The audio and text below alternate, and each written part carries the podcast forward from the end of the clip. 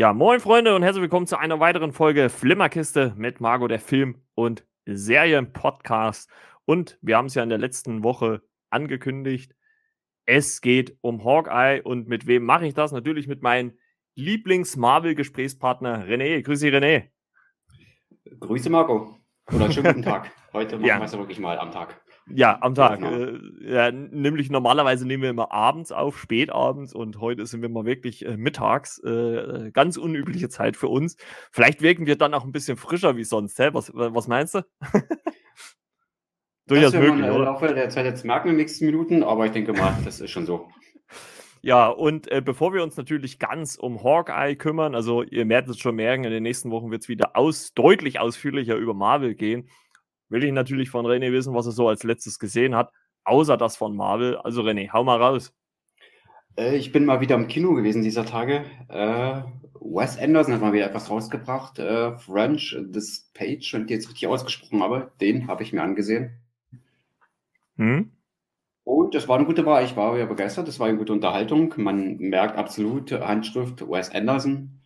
Man fühlte sich an seine früheren Filme so ein bisschen erinnert und was wir da an Star-Aufgebot haben. Benny Sole Toro war dabei. Oh, Tilda Swinton, Timothy Chalamet, dann kleinere Gastauftritte wie Edward Norton war wieder mal dabei, Willem Dafoe. Da sind immer so die Leute, die unter Wes Anderson immer wieder mal dabei sind. Mhm.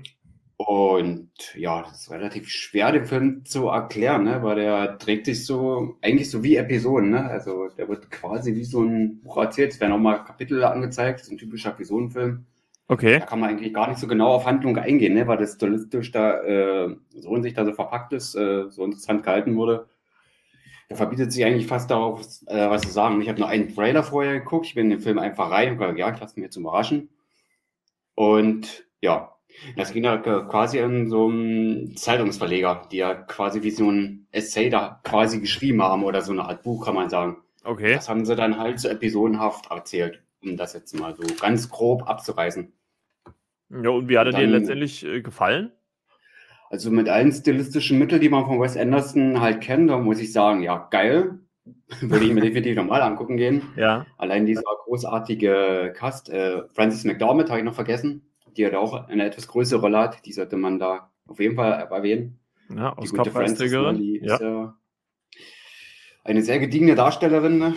Auf jeden äh, Fall. Was die Weise angeht, äh, ihre Darstellungsweise angeht, hat sie in diesem Film auch wieder gezeigt. Ja, die ganze Aufmachung, Frisuren, Make-up, Kulissen. Oh, Wes Anderson könnte man nicht so viel erzählen, aber ich glaube, da mache ich mal eine extra Kritik drüber. aber ich kann den Film auf jeden Fall erzählen für Leute, die ein bisschen abseits von den normalen mal etwas sehen wollen, wo es ein bisschen auch verrückt sein kann, vielleicht auch ein bisschen überspitzt und ja, Owen Wilson ist auch dabei, fällt mir gerade ein, aber jetzt Ach je, so also, also wirklich Wahnsinnscast. Ne? Aber hat auch mit einige der witzigsten Szenen eingefangen. Wir erinnern uns in Loki, da hat er in Interaktion äh, mit Tom Hiddleston ein super Zusammenspiel gehabt und ähm, ja. Hat da auch gezeigt, dass er ganz alleine kann, als Stand alone und die Leute zum Lachen bringen kann. Also es war herrlich. Schade, dass er nicht noch viel mehr Szenen hatte, aber die er hatte, die waren, ja, ja Jacques Wiesel. sehr gut, sehr gut. Einmal frei. Also man ja. könnte über den Film noch was schreiben, ich habe es noch nicht gemacht, aber ich spiele mit dem Gedanken, er lief ja erst an. Also haltet auf jeden Fall äh, Rennes Blog im Auge, elfersfilmkritiken.com, ne? Hashtag keine Werbung. also, äh, aber guckt auf jeden, mal, auf jeden Fall mal vorbei. Äh, hört sich auf jeden Fall sehr interessant an. Aber es ist halt immer nur so schade, dass halt immer diese, diese Filme ja leider immer so ein bisschen am Kino so ein bisschen untergehen, ne? weil sie halt so von diesen Mainstream-Filmen halt so, so, so, geschluckt werden. Ne? Also da muss halt schon wirklich so bewusstes Interesse sein, dass man da reingeht. Also äh, gebt dem Film vielleicht mal eine Chance. Äh, Friends Dispatch im Kino. Und äh, hört sich auf jeden Fall sehr interessant an. Ja, da kann man vielleicht sogar streiten, ob er zwischen Mainstream und Independence aber irgendwo dazwischen ist oder auf hm. von den beiden Seiten. Okay. Dass man da vielleicht eine Kontroverse dann sogar findet unter den Fans, die den dann gucken werden. Da bin ah, ich mal ja. gespannt. Ich denke mal, das wird auch schön werden, sich mit dem Film auseinanderzusetzen. Also auch gedanklich und dann zu schreiben. Aber den anzugucken, wie gesagt, hat unheimlich viel Spaß gemacht. Ich habe da fast ohne Ende gelacht und ja, war eine schöne Unterhaltung. Und äh, Lias Do heißt sie, glaube ich, die war auch dabei. Die habe ich erst gar nicht erkannt. Ich habe dann erst in den Credits danach abends gesehen, hä, sie war dabei. Habe ich gedacht, ja, ah, das äh, war, ich habe ich sie gar nicht erkannt, weil sie sah so anders aus. Ja, Love and the Rest von James Bond. genau. Auf keine aber Zeit zu sterben, bester Bond aller Zeiten. um, Gut, um kann man auch ein bisschen streiten, aber ja, ja, ja, ja, gelernt, ja, ja. Wirklich, das, das habe ich jetzt nur wegen Timo gesagt. Wenn er die Folge hört, ja, dann werde ich wieder eine Nachricht kriegen. Ja, ja, ja, bester Bond aller Zeiten, von wegen. Nein, Spaß. Also alles gut.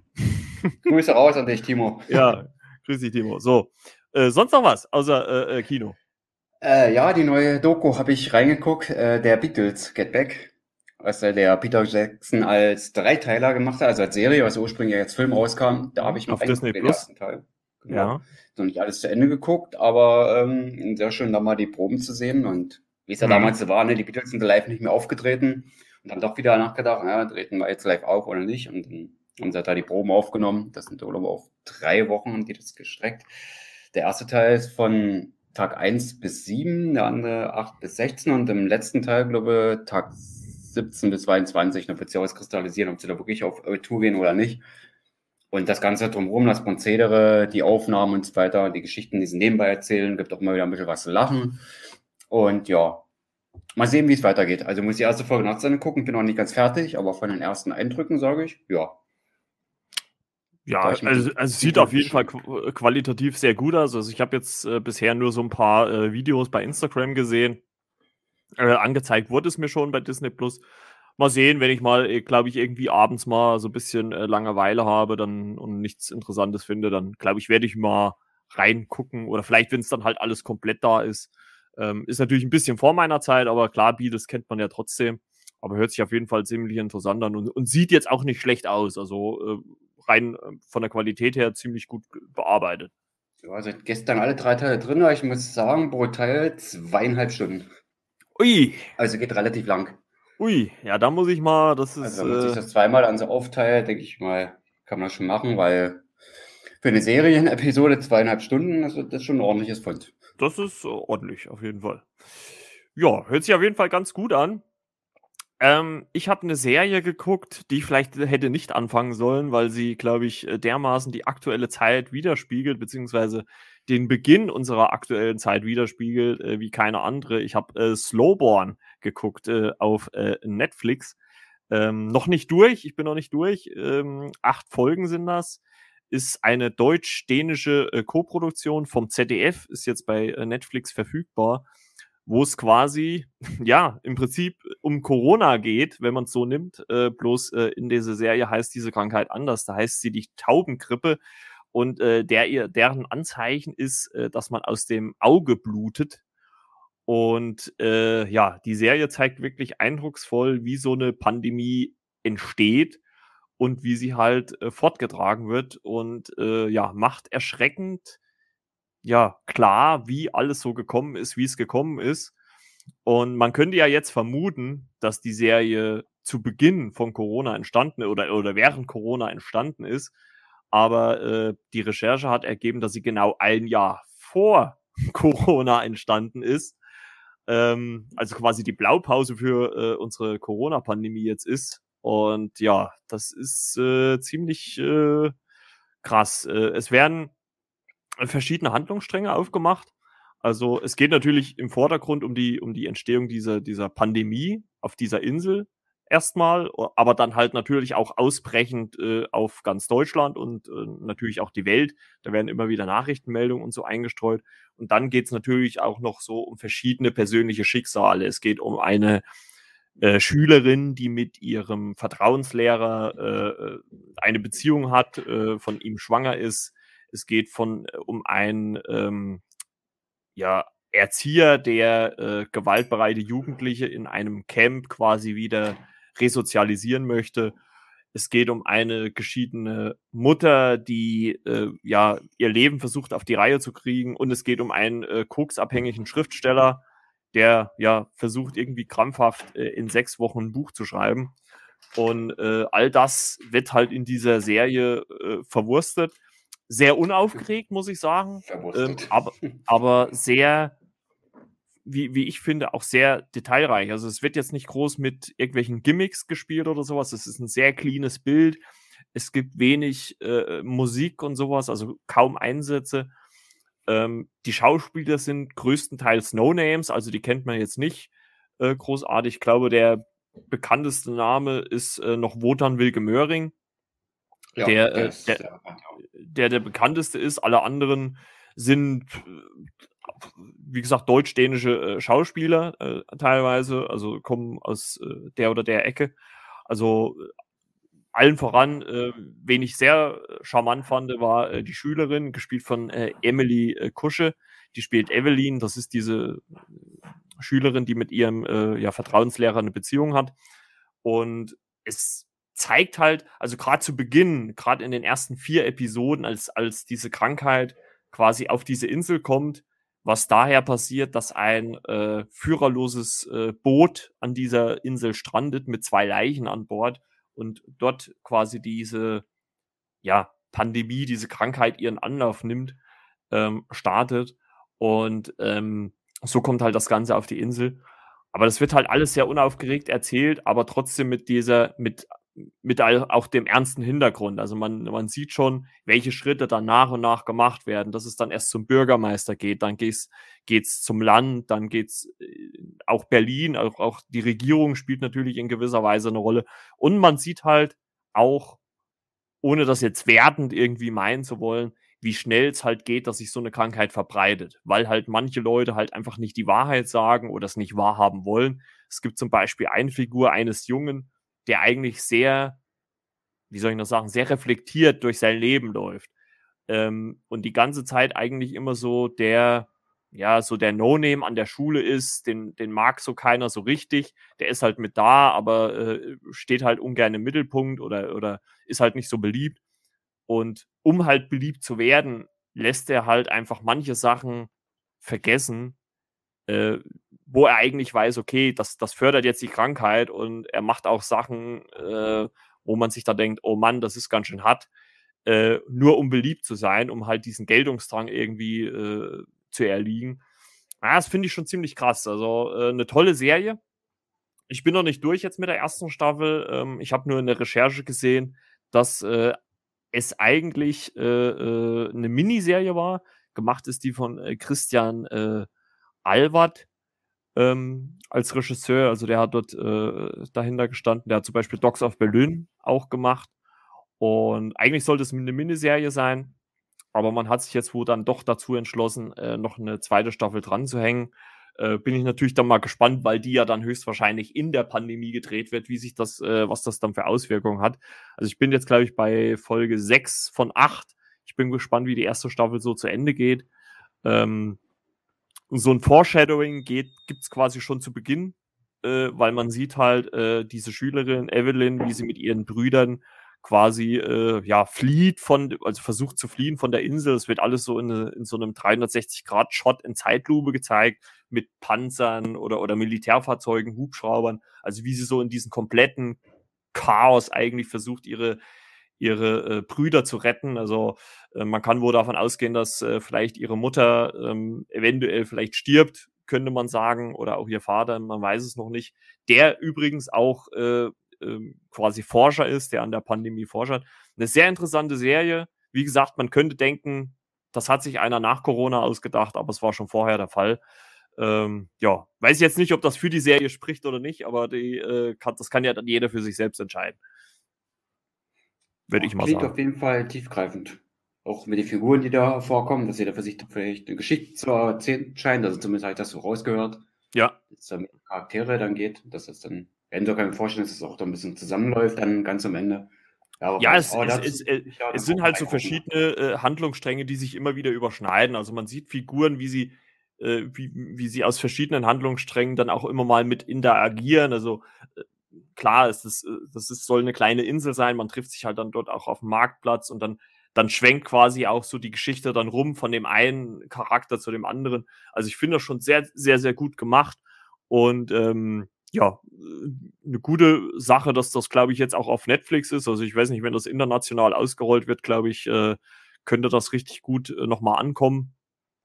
Und äh, ja, bin auch gespannt, wie es zu Ende geht. Also werde ich dann vielleicht hier auch erwähnen, nächste Woche vielleicht, wenn ich es durch habe, äh, wie es so zu Ende gegangen ist, die erste Staffel. Und ja, es war so mein, was ich als letztes geguckt habe. Äh, und Bloodshot mit Vin Diesel habe ich noch geguckt. Äh, ah. Ja, ich sage mal so, das ist eher leichte Kost.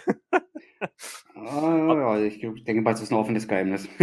aber, aber auch auf Netflix zu finden. Ich, ich sag mal so, es ist halt einfach ein durchschnittlicher Actionfilm, der zeigt einen jetzt äh, nichts Besonderes Neues. Äh, kann man mal gucken, aber ist jetzt für mich auch kein äh, Rewatch wert. Also hat man mal gesehen, war auch gut für den Abend und äh, reicht auch. Ja. Also dient der guten Unterhaltung und ein Film, an den man sich nie so lange erinnert, wahrscheinlich. Genau, genau. Also eigentlich äh, relativ schnell wieder vergessen. Jo, und jetzt wollen wir uns natürlich dem Hauptthema widmen, Hawkeye beziehungsweise Marvel. Und ähm, ich habe natürlich so mal geguckt, was so in den letzten Wochen oder Tagen so an Meldungen kam. Und äh, die erste Meldung, habe ich René auch schon im Vorgespräch gesagt, war äh, Ant-Man and the Wasp. Quantumania ist abgedreht. Äh, ein paar Nachdrehs sollen wohl äh, nächstes Jahr noch kommen, aber das ist bei so Blockbustern üblich. Der Film kommt auch erst 2023 in die Kinos, also die haben noch lange, lange Zeit, da was zu machen dran. Ähm, ja, bin ich gespannt. Äh, wir haben jetzt schon, wie gesagt, im Vorgespräch ein bisschen drüber geredet. Ne? So die, die Ant-Man-Filme kann man auch immer mal wieder so zwischendurch mal gucken, ähm, weil Paul Rudd natürlich immer geht. Äh, äh, toller Typ, äh, sehr unterhaltsam. Und äh, ich freue mich auf jeden Fall schon auf den dritten Teil, weil dann natürlich dann auch ähm, ja, äh, eine Figur aus Loki zum Beispiel halt auch noch eine Rolle spielen wird, nämlich Kang der Eroberer. Der wird auch in Ant-Man and the Wasp Quantumania eine Rolle spielen. Also es war quasi so ein Anteasern in Loki. Ähm, bin ich mal gespannt, was sie daraus machen. Ne? Ja, und haben die ja viel Zeit jetzt für die Post-Production, ne? Mal gucken. Genau. Was die alles dann auch verbauen und vertun. Aber Material haben sie jetzt ja genug. Ja, sollten sie auf jeden Fall, sollten sie auf jeden Fall haben. Ja, und dann wollten wir ja noch mal so ein bisschen über den äh, Spider-Man äh, No Way Home äh, Trailer reden, über den zweiten. Es gab ja vor ein paar Wochen schon äh, so einen ersten Teaser-Trailer, ähm, wo man noch nicht so viel gesehen hat, außer Doc Ock und Spidey. Ähm, jetzt beim zweiten Trailer war es äh, deutlich, deutlich mehr. Ähm, eigentlich für mich persönlich, ehrlich gesagt, schon wieder zu viel, weil man sehr, sehr viele Bösewichte schon wieder gesehen hat. Aber ich kann ja jetzt erstmal äh, on tape quasi äh, René mal fragen, wie er so zu dem zweiten Trailer äh, steht oder was er davon hält. Äh, hau mal raus. Boah, ich fand auch, dass sie da ein bisschen viel gezeigt haben. Ne? Man hat gern wieder mal Überraschungen gehabt. Also ist ja Marvel-Vergangenheit immer so gewesen, dass man zu viel gezeigt hat. Aber ich finde auch, es hat auch unheimlich geflasht. Dass man sagt, ja, weil jetzt hat man echt Bock auf den Film. Und man kriegt ja stellenweise schon richtig Gänsehaut, aber irgendwo weiß man schon, was noch vorkommen wird beziehungsweise wenn man darauf achtet, was so in gewissen Szenen da so weggeretuschiert wurde oder ja, oh, oh, oh. was, was, was teaserst du da an, René? Auseditiert, ne? Ohne zu sagen, äh, wer da jetzt eine Back Backpfeife von wem kriegt wahrscheinlich. ja, es gibt ja dann, man hat viele Videos geguckt äh, und dann ich habe auch mit einem Kollegen gesprochen, hier den Tim, der vielleicht auch bald mal zum Podcast hier kommen wird, eventuell, wenn es die Zeit zulässt, auch ein sehr, sehr großer Spider-Man-Fan. Wir haben äh, viel gesprochen in den letzten Tagen, uns viel zusammengesponnen. Ja, was für ein den Zaunfall und äh, eine Wortwahl. Äh, ja, haben uns da viele Videos auf YouTube auch angeguckt gegenseitig, haben uns ausgetauscht, Dash, Nerdkultur und irgendwelche Theorien, was eintreten könnte. Aber ich dann auch mal gesagt, na, irgendwann ist dann auch mal genug. Aber er macht schon gewaltig Lust. Vor allem, dass wir da auch den Goblin sehen in dem Trailer. Im ersten haben wir nur den Lachen gehört und die Kugel gesehen mhm. und jetzt ist in Erscheinung getreten quasi. Also ja. wir sehen die ganzen Bösewichte, die vorkommen, aber genau, also, äh, also, also man muss ja auch dazu sagen, aus, auch aus den verschiedenen äh, Spider-Man-Reihen, ne? also sowohl aus äh, Amazing Spider-Man mit Andrew Garfield als auch äh, aus äh, Spider-Man mit Tobey Maguire. Sehen, also wir sehen ja zum Beispiel den Sandman, den gibt's, äh, Doc Ock natürlich, ähm, obwohl ich schon fast wieder in Anführungszeichen stellen würde, dass der der Bösewicht ist, weil er wirkt, gerade in dem zweiten Trailer ist es natürlich schon so, dass er in Teilen dann schon eher so wirkt, als würde er äh, Peter Parker helfen, also Tom Holland. Ähm, ja, also wie du schon sagst, das ist ein irrsinniger Hype, den dieser äh, Trailer auch wieder aufgebaut hat. Mir persönlich waren es einfach schon wieder zu viele äh, Spoiler. Also ich hätte mir gerne gewünscht, dass man vielleicht den einen oder anderen Bösewicht sich noch aufgespart hätte. Und ähm, du hast ja gerade schon erwähnt, es gibt ja unzählige äh, Berichte, Videos, Analysen, die man zu diesem Trailer gucken kann. Das geht ja von, ja, dass das ähm, äh, nur eine alternative Welt ist. Vielleicht sind das auch nur die ersten halben Stunden äh, von dem Film und dann geht es in eine ganz andere Richtung und so weiter und fort. Ähm, also ich sage mal, was auf jeden Fall der Trailer ja geschafft hat, und das muss man ja ganz klar so sagen, ist einfach, er lädt wieder ein zum Spekulieren, wie wir es auch schon, ich glaube, am meisten wirklich in Wandervision hatten. Ne?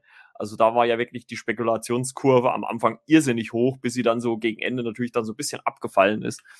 Aber ähm, das schafft er auf jeden Fall. Und äh, auch natürlich die Dr. Strange-Figur, äh, also Benedict Cumberbatch, wirkt ja auch sehr interessant, was er so sagt, wie er handelt in den Trailer. Ähm, ja, sehr gespannt, wo da die Reise hingeht. Und äh, ich würde mal äh, grob in den Raum schmeißen, äh, dass das eventuell, äh, gut, wird natürlich ein bisschen knapp vor Ende des Jahres, aber dass das wahrscheinlich der erfolgreichste Film von Marvel werden würde, äh, wenn alles einigermaßen rund läuft äh, dieses Jahr. Denn ähm, ich glaube, der, der baut so einen Hype auf, da sind so viele Leute heiß drauf, um das zu sehen. Und ähm, ja, also auch ich und ich glaube, das wird so ein vorgezogenes Weihnachtsgeschenk ganz einfach. Ja, Spider-Man begeistert einfach die Massen, ne? Jung wie alt. Ja, auf jeden Fall. Also, äh, Faszination hatte selbst der Stan Lee auch mal gesprochen und Dina so erstaunt, wie jung und alt eigentlich von der Figur Spider-Man begeistert sind. Ich denke mal, das wird diesmal auf diesen Film auch wieder so zutreffen und ich denke mal, wird jegliche Rahmen sprengen. Also kann ich mir gut vorstellen. Also ich werde mal ja, auf, auf, jeden Fall. Also ich, es ist natürlich immer so ein Zwiespalt, auf dem man den dann auch so ein bisschen ist, ne? Weil Kevin Feige hat es ja irgendwo auch schon in, in einem äh, Interview gesagt, dass man vielleicht auch nicht die Erwartungen zu hoch schrauben sollte. Ne? Ist halt dann immer die, die Frage, wie meint er das jetzt? Ne? Also sagt er das jetzt bewusst, um die Erwartungen niedrig zu halten, oder, oder sagt, oder meint es halt wirklich äh, äh reell, ne? dass es halt vielleicht wirklich zu viel in den Film rein interpretiert wird als wie es eigentlich ist. Ähm, das muss man da halt immer abwarten. Aber auf jeden Fall hat der Trailer natürlich Bock auf mehr gemacht. Und ähm, ja, gerade diese eine Szene, wie, wie du es schon vorhin so, so, so ein bisschen spoilerig angeteased hast, ähm, ja, lädt ja natürlich reichlich zum Spekulieren ein, ob da eventuell noch ja, zwei andere Leute mit rumschwingen, will ich mal so sagen. Ähm, muss man mal schauen, wenn es dann so kommt. Äh, auf jeden Fall bin ich da auch irrsinnig heiß drauf. Äh, ich glaube, am 15.12., 16.12. ist es soweit, ne? Ähm, kommt dann die deutschen Kinos. Also, ja, es kann Dezember werden. Sony hat ja gewisse Leute äh, nicht bestätigt, ne? Ich denke mal, das. Man munkelt, das könnte Kalkül sein, dass die das nicht machen. Ja, es ist halt immer die Frage, ne? Also ich meine, es ist ja so, es wird so ein bisschen als offenes Geheimnis gesehen, dass Tobey Maguire und Andrew Garfield eventuell auftreten. Ich glaube auch, dass sie vielleicht in irgendeiner Form auftreten würden, äh, werden, aber ich könnte mir auch gut vorstellen, dass der Auftritt wesentlich kleiner sein wird, wie man sich jetzt denkt. Also ich, ne?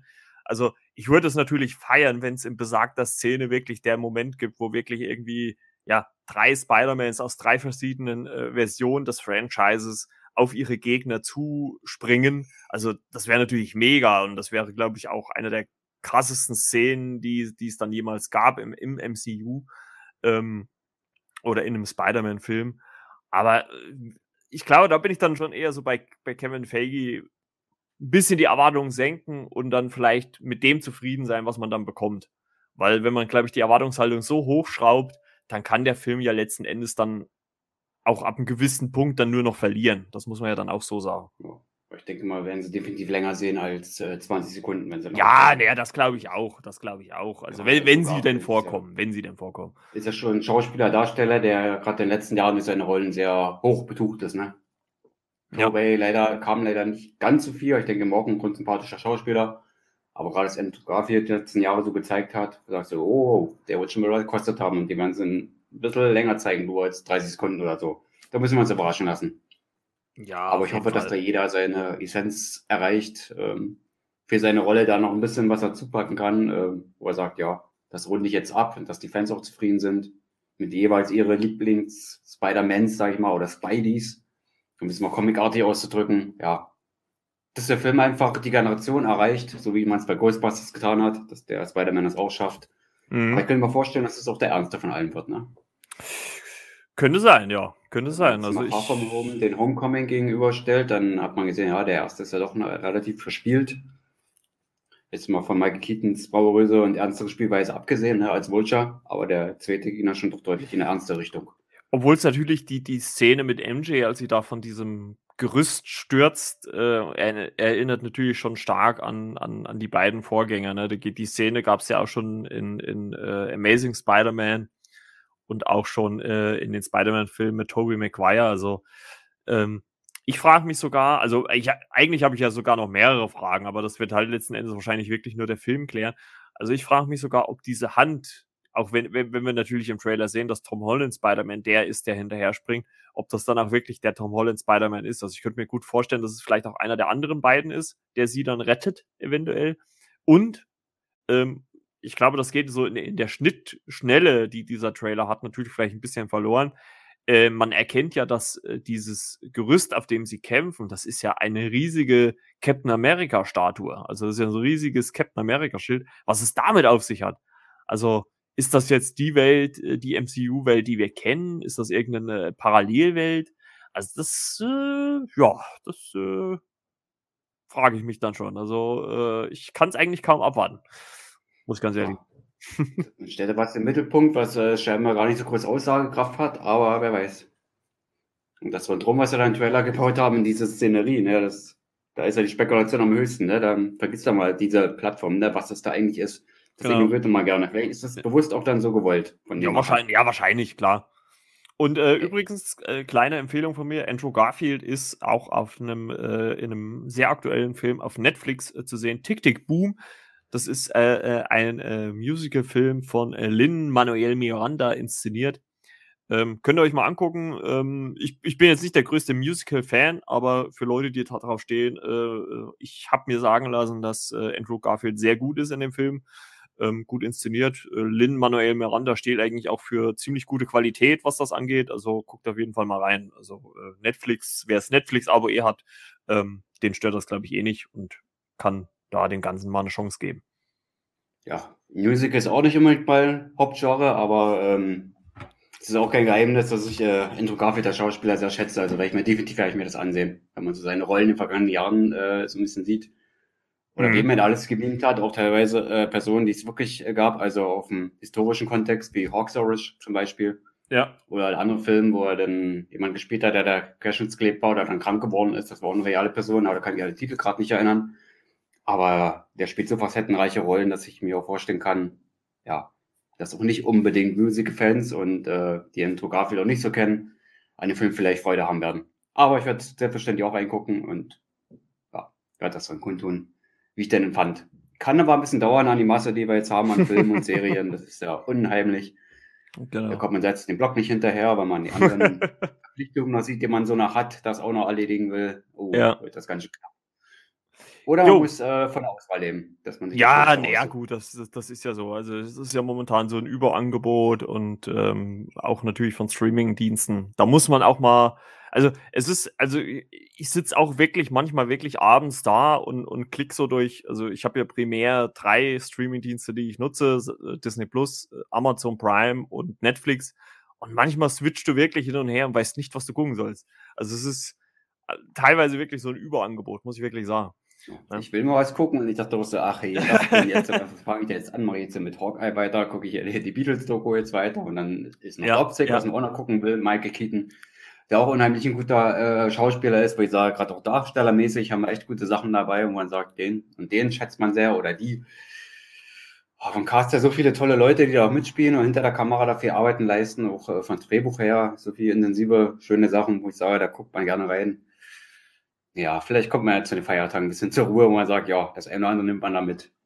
Ja, ja gut, da, da wird wahrscheinlich schon etwas mehr Zeit äh, dann sein, um da mal äh, äh reinzugucken. Ich habe äh, die Woche erst ähm, von einem, äh, von den Kolleginnen-Podcast, äh, äh, äh, Popcorn und Prosecco heißen die Kolleginnen, oh, ähm, habe ich mal mir so eine Folge angehört und da muss ich ganz ehrlich sagen, da hab, hat mir so die Einstellung, äh, nehmt es mir jetzt nicht übel, wenn ich jetzt die Namen der beiden Protagonisten nicht, nicht, nicht weiß vom Podcast, aber der einen Mitstreiterin ganz gut gefallen. Die hat nämlich gesagt, wenn sie eine Sache, also wenn sie eine Serie anfängt, guckt sie die immer erst zu Ende. Egal, ob sie ihr also gefällt oder nicht.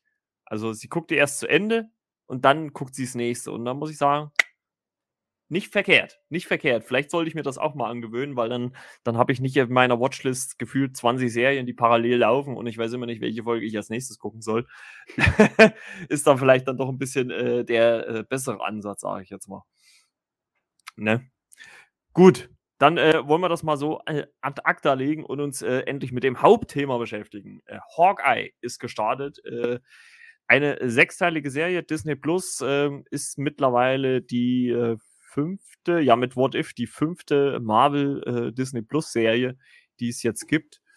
Und ja, eine, auf der ich richtig Bock hatte ähm, und ähnlich wie es auch schon bei den anderen Realserien waren, also What If nehme ich da jetzt mal raus, ist es natürlich wieder eine Serie und einem Charakter, der eigentlich zu größten Teils in den Filmen immer so ein bisschen im Hintergrund oder am Rande war und jetzt endlich so, ja, in Anführungszeichen, so seine, seine, seine eigene Show bekommt. Und ähm, zwei Folgen sind zum Start verfügbar. Äh, knapp 50 Minuten Länge. Gut, man kann so, würde ich mal behaupten, 5, 6, 7, 8 Minuten mit Intro und, und äh, äh, Abspann abziehen. Also ich würde mal sagen, so knappe 40 45 Minuten, je nachdem, äh, Episodenlänge ähm, von Hawkeye. Und äh, wir wollen natürlich jetzt so ein bisschen auf die ersten zwei Folgen eingehen. Und erstmal so grundsätzlich natürlich auch die Frage an René, wie stehst du denn so zum Charakter Hawkeye innerhalb des MCU? Ja, damals habe ich doch mal so ein bisschen gedacht, vor einigen Jahren, ja, Hawkeye braucht man den jetzt eigentlich, Jeremy Renner, ähm, der zeigt da, da kaum was.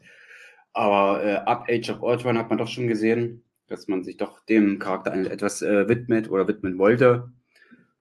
Und ähm, ja, und Jeremy Renner im Zuge am Anfang des Jahres von WandaVision kam auf Age of Ultron meine Kritik, um da mal zurückzuschauen. Ne? Und da bin ich auf den Charakter auch mal ein bisschen eingegangen, ähm, der dann doch ein paar Aspekte dann zeigt, die man vorher noch nicht so gesehen hat. In Endgame, finde ich, äh, hat man die wunderbar eingebunden. Der war super geschrieben, der Charakter. Und dass er jetzt auch die Chance bekommt in Serienform, hat mich umso mehr gefreut, als ich gesagt habe, oh, auch eine Serie. Da bin ich mal gespannt. Die wird auf jeden Fall geguckt. Ja gut, wir, wir werden alle Marvel-Serien gucken, ja, aber man sagt bei der einen oder anderen dann doch, ja, die ist mehr von Interesse, das andere sagt man so, hm, naja, aber das war schon eine Serie, wo ich sage, da habe ich mich äh, noch mehr drauf gefreut. Um von der Figur mehr zu sehen, was ich letzten Woche schon erwähnt habe, und natürlich von den Schauspieler Jeremy Renner, weil ich weiß, der ist uns unterschätzt der kann eigentlich so viel mehr und ich hoffe mir, dass er über den sechs Folgen da sehr viel davon zeigen kann, was ich mir selbst auch hoffe. Dass er, denke ich mal, aus meiner Sicht ein unheimlich guter Schauspieler ist, sage ich jetzt mal so im positiven Sinne. Ja, auf jeden Fall. Also er hatte ja, würde ich mal sagen, im, im MCU äh, zwei Filme, wo er so ein bisschen mehr natürlich aus, äh, aus sich rauskommen durfte. Und das war ja für mich so ein bisschen Age of Ultron, als man dann auch so ein bisschen sein äh, Privatleben dann natürlich gesehen hat. Ähm, und äh, natürlich in Endgame, äh, Avengers Endgame hat er natürlich auch eine große Rolle dann gehabt, zwischenzeitlich. Und ähm, das waren so, so, so finde ich, so seine zwei größten Momente. Und was man halt immer vergisst, er ist, er vergisst, das ist ja einer der Ur-Avengers. Also er war ja schon im ersten Avenger mit dabei. Und ähm, er ist ja auch einer der wenigen, der jetzt nicht äh, irgendeinen super Anzug hat oder, oder super Kräfte hat. Er ist ja wirklich äh, genau wie äh, Black Widow, Natascha Romanoff, äh, Scarlett Johansson, ähm, ein, ein, ein normaler Mensch. Also er hat ja jetzt keine Superfähigkeiten, außer halt mit seinem Pfeil und Bogen. Und ähm, das macht ihn natürlich auch so ein bisschen besonders und auch geerdeter. Und ich finde, und das ist jetzt kein großer Spoiler. Also Spoilerwarnung müssen wir sowieso sagen, wenn wir über die zwei Folgen reden. Ne? Spoilerwarnung für Hawkeye. Ähm, ich finde, das bringt die Serie oder die ersten zwei Folgen auf jeden Fall gut auf den Punkt. Also es ist eine sehr geerdete Serie, also noch geerdeter finde ich wie, wie Falcon and the Winter Soldier. Also wie Loki und Wanda sowieso. Das, die beiden muss man eh rausnehmen. Aber sehr, sehr geerdet, sehr in der Realität verhaftet, verortet und ähm, genau das zeigen mir so diese ersten zwei Folgen. Und ähm, ja, ich würde sagen, wir steigen mal so ein bisschen ein in die Besprechung. Ähm, äh, ich war allein schon zum Beginn der ersten Folge so ein bisschen überrascht, ähm, als, also, also erstmal positiv überrascht vom Intro. Das Intro hat mir sehr, sehr gut gefallen. Es ist so ein, ja, animiertes Comic-Style-Intro.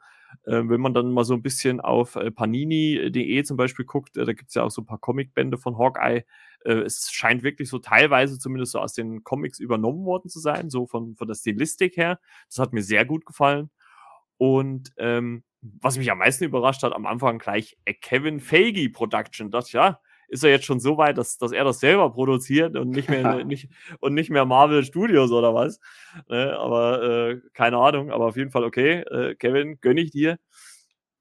Und ähm, ja, und dann springen wir mal wieder in das äh, sagenumworbene Jahr 2012. Ne? Äh, ja. Ich hatte Avengers gerade schon angesprochen. Wir sehen nämlich das Schlacht der äh, Avengers gegen die Chitauri, also die von Loki damals angeführte Armee.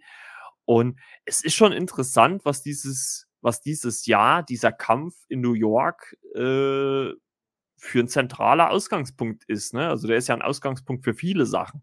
Ne? Also einmal natürlich äh, äh für Avengers Endgame, wo sie die Infinity-Steine holen. Dann äh, er ist der Ausgang ähm, für die Loki-Serie. Also da setzt ja quasi auch die Loki-Serie an bei dem Ganzen.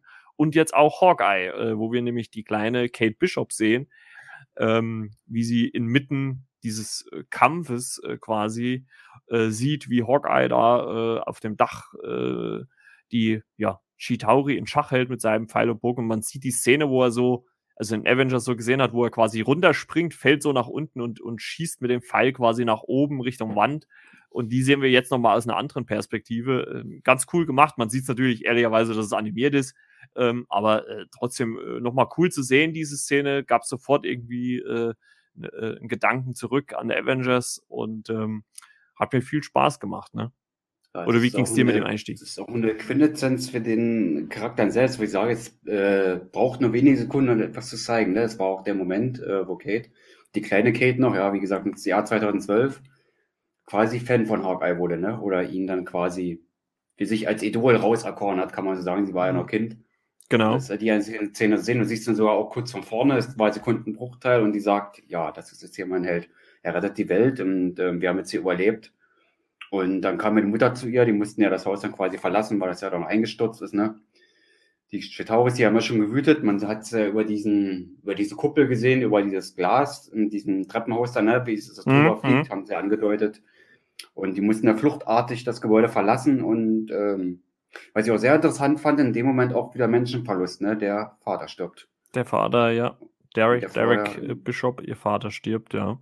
Und im Vier-Augen-Gespräch äh, ihr noch gesagt hat, ja, dass er sie äh, mit aller Macht äh, beschützen wird, ne? Und dann Momente später, ja, hat es ihnen leider erwischt. Also in Offers, man hat es nicht gesehen, aber es wird natürlich erklärt, dass er dann gestorben ist, ne?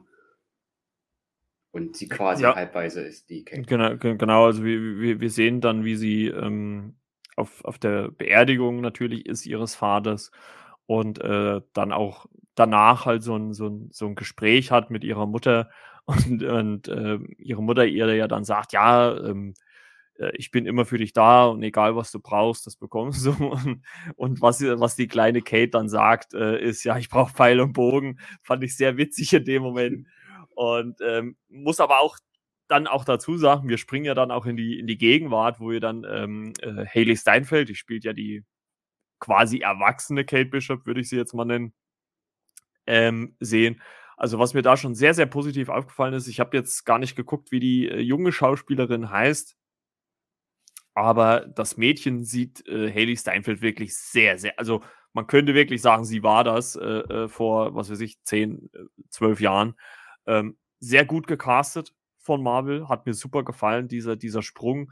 Also der, der, den beiden Schauspielern habe ich es wirklich abgenommen, ähm, dass äh, sie eventuell dieselbe Person hätten sein können, sage ich jetzt mal. Das ja. gleiche bei WandaVision, ne, wo man in der achten Folge ja, Wanda quasi ja. als Kind sieht. Ne? Also, ja, stellt auf jeden gegenüber, Fall. Das war der Schauspielerin, ähm, jetzt habe ich doch nicht etwa Namen vergessen. Ähm, Elisabeth Olsen, oh, ja. gehabt. Genau auch so ähnlich sagen. Oh, wie kann ich den Namen jetzt vergessen? Das, das, ist, das eine Majestätsbeleidigung. Majestätsbeleidigung. Ach, ja, die auch unheimlich ähnlich sah. Und ähm, wir wissen wir alle, wir sahen auch schon mal äh, Spider-Man in Iron Man 2, aber da hat er eine Maske aufgehabt. Wo Tom Holland noch bestätigt hat, ja, das ist der Peter Parker Spider-Man gewesen. Aber wir haben uns jetzt so noch nicht gesehen, da er diese Maske getragen hat. also hat sich da weitestgehend Marvel auch noch was ausgedacht oder Kevin Feige, wie sie das alles schön alles verpacken ja. können. Und ja, ist doch schön, dass man da auch zurückgreifen kann. Und Hawkeye hatte tatsächlich seinen ersten Auftritt in Thor, ne? Ja. In Iron Man 2. Ja, ein, ganz, ein ganz, ganz kurzer Auftritt, wo er, wo er ja von ähm, Colson, Phil Colson, äh, quasi so den Auftrag kriegt, weil, weil es ist ja der Moment, wo, wo Thor quasi seinen abgestürzten Hammer Mjölnir oder Mirmir, äh, wie äh, ja ähm, Janes äh, äh, Assistentin äh, sagt, ähm, holen möchte. Und da sitzt er ja oder oder sitzt er, er steht in so einem Aussichtskorb und ähm, aber ich glaube das erste Mal richtig, also man sieht ihn ja immer nur so so, also man hat ihn ja nur ganz kurz gesehen, also so richtig hat man ihn halt erst in äh, im ersten Avengers dann gesehen, ne?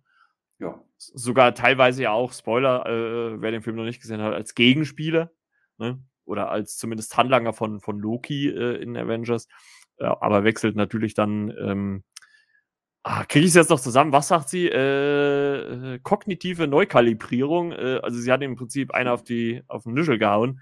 Ähm, also äh, Black Widow, damit er seine seine ja, äh, Gefolgschaft gegenüber Loki beendet. Fand ich eine sehr witzige Szene in dem Moment.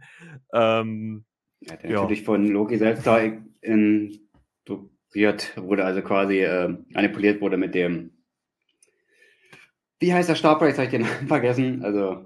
Ja, ne, Toni, Toni sagt ja immer der Loki-Pogi-Stick, ne? Also kann man so sagen, er hat mit dem manipuliert, weil er diese blauen Augen bekommt und letztendlich war er ihm dann quasi untertan, kann man so sagen. Also er ja, genau. nicht mal selbst. Und in den Comics ist es auch so, dass äh, Hawkeye zunächst auch böse war. Ne? Er hat nicht gleich bei den Guten gekämpft. Äh, was ihr auf meinem Blog auch nachlesen könnt. Äh, das Comic Relief bei Hawkeye, der Artikel ist ja schon da. Und da habe ich das so ein bisschen auch mit drin, dass der auch böse war. Also hat man da auch so ein bisschen indirekt darauf zurückgegriffen, ne? dass Hawkeye auch äh, in Comics böse war, hat man es auch in den Film so ein bisschen umgesetzt. Finde ich gut, dass man für die eigene Geschichte das dann so noch verpacken kann. Und ja, und er war ja auch so ein bisschen Mitbegründer anderer Initiativen, der Hawkeye. Genau. Übrigens auch der Young Avengers, aber vielleicht kommt da später noch was dazu. Aber da werden wir sehen, wie sich die Serie entwickelt. Ist eine Theorie, aber ich schmeiß das mal so nebenbei hier rein, vielleicht kommt ja. keiner mit.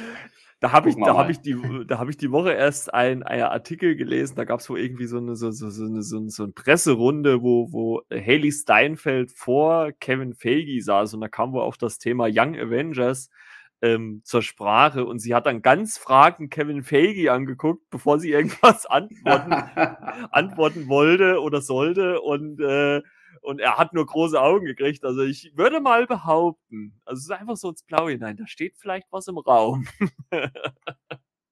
Aber ich meine, seien wir mal ehrlich, das ist doch naheliegend. Ne? Also wir haben äh, theoretisch aus den Serien die Kinder von Wanda.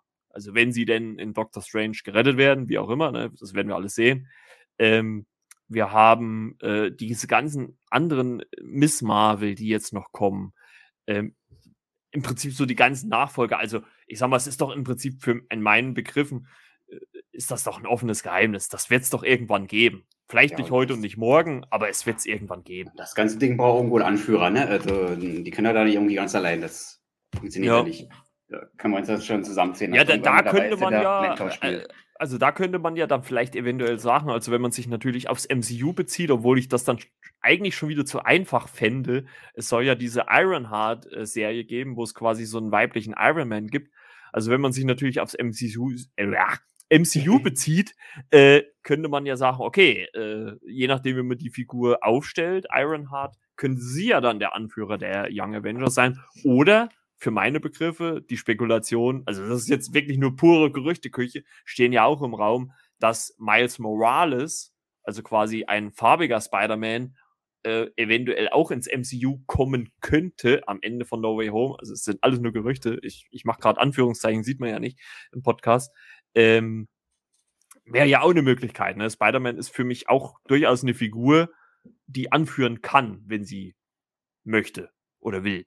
Ne? Also äh, ist auf, auf jeden Fall machbar. Also ich, ich sag mal, also äh, ähnlich wie die Blicke zu Kevin Feige, es, es steht was im Raum, würde ich mal sagen. Es steht einfach was im Raum. Ja. Und ich glaube auch, dass kommt. Das ist die Figur, die hat man filmisch noch nicht erzählt, also es ist, denke ich mal, eine Zeit, dem mal äh, lange Ja, zumindest äh, realfilmisch, ne? Also im Animationsfilm ja schon. Da gibt es ja, genau, äh, ja, den besten, für mich besten Animationsfilm aller Zeiten. Äh, zumindest im Comic, äh, im, im, also im MCU, beziehungsweise im Marvel äh, oder DC-Bereich und das ist wirklich äh, äh, Spider-Man Into the Spider-Verse.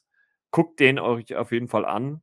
Ist auch Oscar-Gewinner übrigens. Also ne, sollte man nicht unterschätzen. Und ich glaube, das ist er auch zu Recht. Ich überlege auch nichts zu sagen, der Kritik kriege, zumal ja da wieder äh, bringe, zumal da wieder Spider-Man Ah, da müssen wir dann Zeit ist nächstes Jahr 22, ne? Da, da müssen wir dann auf jeden Fall auch eine Folge drüber machen. Den Film, da, also da gibt es, glaube ich, so viel drüber zu sprechen, also, oder, oder zumindest mal eine äh, ne Teilfolge dazu zu machen. Also es wäre auf jeden Fall ganz interessant. Also über den Film habe ich nämlich, glaube ich, im Einzelnen auch noch gar nicht hier im Podcast gesprochen, obwohl es den ja auch schon eine ganze Zeit gibt. Zumal ich ein Anniversary Special, drei Teile auf meinem Blog hatte 2017, aber mhm. ich weiß selbst, das kann man nicht nochmal äh, so machen. ich überlege damit schon anderen Kollegen, den ich hier vorhin schon erwähnt habe, großer Spider-Man-Fan im Vorgespräch, dass mit denen zusammen was kommt. Aber sind wir noch vage in den Planungen, man weiß noch nicht, wie es aussehen wird, aber es wäre schon, denke ich mal, sehr, sehr interessant, dann nächstes Jahr auch Spider-Man was zu machen bei Jubiläum. Mal gucken. Und dann der Animationsfilm kann da eine Rolle spielen, wenn er einen Oscar äh, gewonnen hat und äh, Marco den hier hochpriest oder gepriesen hat. Ich weiß gar dann, nicht, also ein zweiter Teil ist ja angekündigt. Also ich weiß ja gar nicht, wann der, wann der kommen soll. Aber ich glaube nicht so schnell, äh, nicht so schnell diese, die, äh, das dauert ja immer so ein bisschen, äh, bis das alles so animiert ist. Es sei denn, tausende von Leuten arbeiten daran. Ja. Dann geht es vielleicht schneller. Uh, 22, also nächstes Jahr. Also, das, ja, das wäre doch das, ein gutes. Ja, also ich habe gerade mal geguckt, äh, parallel gegoogelt. Äh, äh US-Start wäre am 7. Oktober 22. Also das würde natürlich äh, sehr, sehr, sehr, sehr, sehr, sehr gut passen. Der erste kommt 2018, nach 2018, 2019, ja, ja, genau. Ich genau. Das war, der war noch vor äh, Far From Home, ne? Komm, ein halbes Jahr kam der, Ja, der war kurz davor, ja. Der war, glaube ich, ja, ja, stimmt. So. Dezember oder Januar, aber jetzt schweifen wir zu sehr ab. Ja, ja. aber Spider-Man wird seinen Platz ja noch bekommen, egal auf welcher, in welcher Form. Das kriegen wir hier noch hin an dieser Stelle. Im Laufe des Jahres auf jeden Fall. Ja, also nächstes Jahr. genau. Und äh, ja, zurück zu Hawkeye natürlich. Ähm, äh, wir sehen ja dann die äh, erwachsene äh, Kate Bishop, wie gesagt, gespielt von Haley Steinfeld, äh, was ich persönlich, ich muss ganz ehrlich sagen, als ich so das Casting gehört habe, war ich so ein bisschen zwiegespalten, weil ich kannte sie ja eigentlich nur so aus, die, aus äh, Pitch Perfect. Das sind so Gesangsfilme, wo sie so mit einer Gruppe von A Cappella-Sängerinnen rumzieht. Äh, und halt natürlich ganz stark noch aus Bumblebee, da hat sie ja die Hauptrolle gespielt, neben Bumblebee natürlich. Und ähm, ich wusste noch nicht so ganz, ah, kann sie das, schafft sie das? Also nehme ich ihr das ab? Aber ich äh, finde schon, dass gerade diese, diese ersten Minuten zeigen, ähm, als sie auftritt und ja quasi ja äh, mit Pfeil und Bogenschießen übt äh, an einem Glockenturm, äh, ja, hat sie schon ganz gut rübergebracht. Oder wie ging es dir so mit ihr? Hm, was ihr natürlich auch äh, so ein bisschen den Leichtsinn, äh, dass man den dann quasi in den Charakter zeichnet, dass es bisschen leichtsinnig ja, ist, ja. sich da ausprobieren will. Ja, machen wir einfach mal verstößt gegen die Regeln, ob man das jetzt dann mit einer Kirche machen muss, was sie da gemacht hat. Ja, kann man Zwiegespalten zustehen, muss man, kann man aber nicht. ähm, ja, das, ich mal, das zeichnet den Charakter da wunderbar, so naiv, noch, noch nicht so ganz fertig von der charakterlichen Ausbildung her, wie es dann hier generell seine äh, Charaktere mal so gezeichnet in den Comics, ähm, so mit gewissen Schwächen noch drinne. Und ich denke mal, das haben sie für die Serienumsetzung, jetzt für die ersten Folgen, und anhand dieser Szene mit der Kirche, was sie da so macht, so dieser Leichtsinn, echt dann so rübergebracht und super gezeichnet, super geschrieben, äh, von dem Charakter her, wo ich sage, das kommt dann, ähm, so wie Stan Lee seine Figuren immer erdacht hat, äh, kommt das dem verdammt nahe oder auch gut rüber. Oder dass man sich zumindest daran orientiert. Finde ich echt stark. Es hat diese Szene auch wieder wunderbar rübergebracht. Also jetzt ja. nach meinem nach.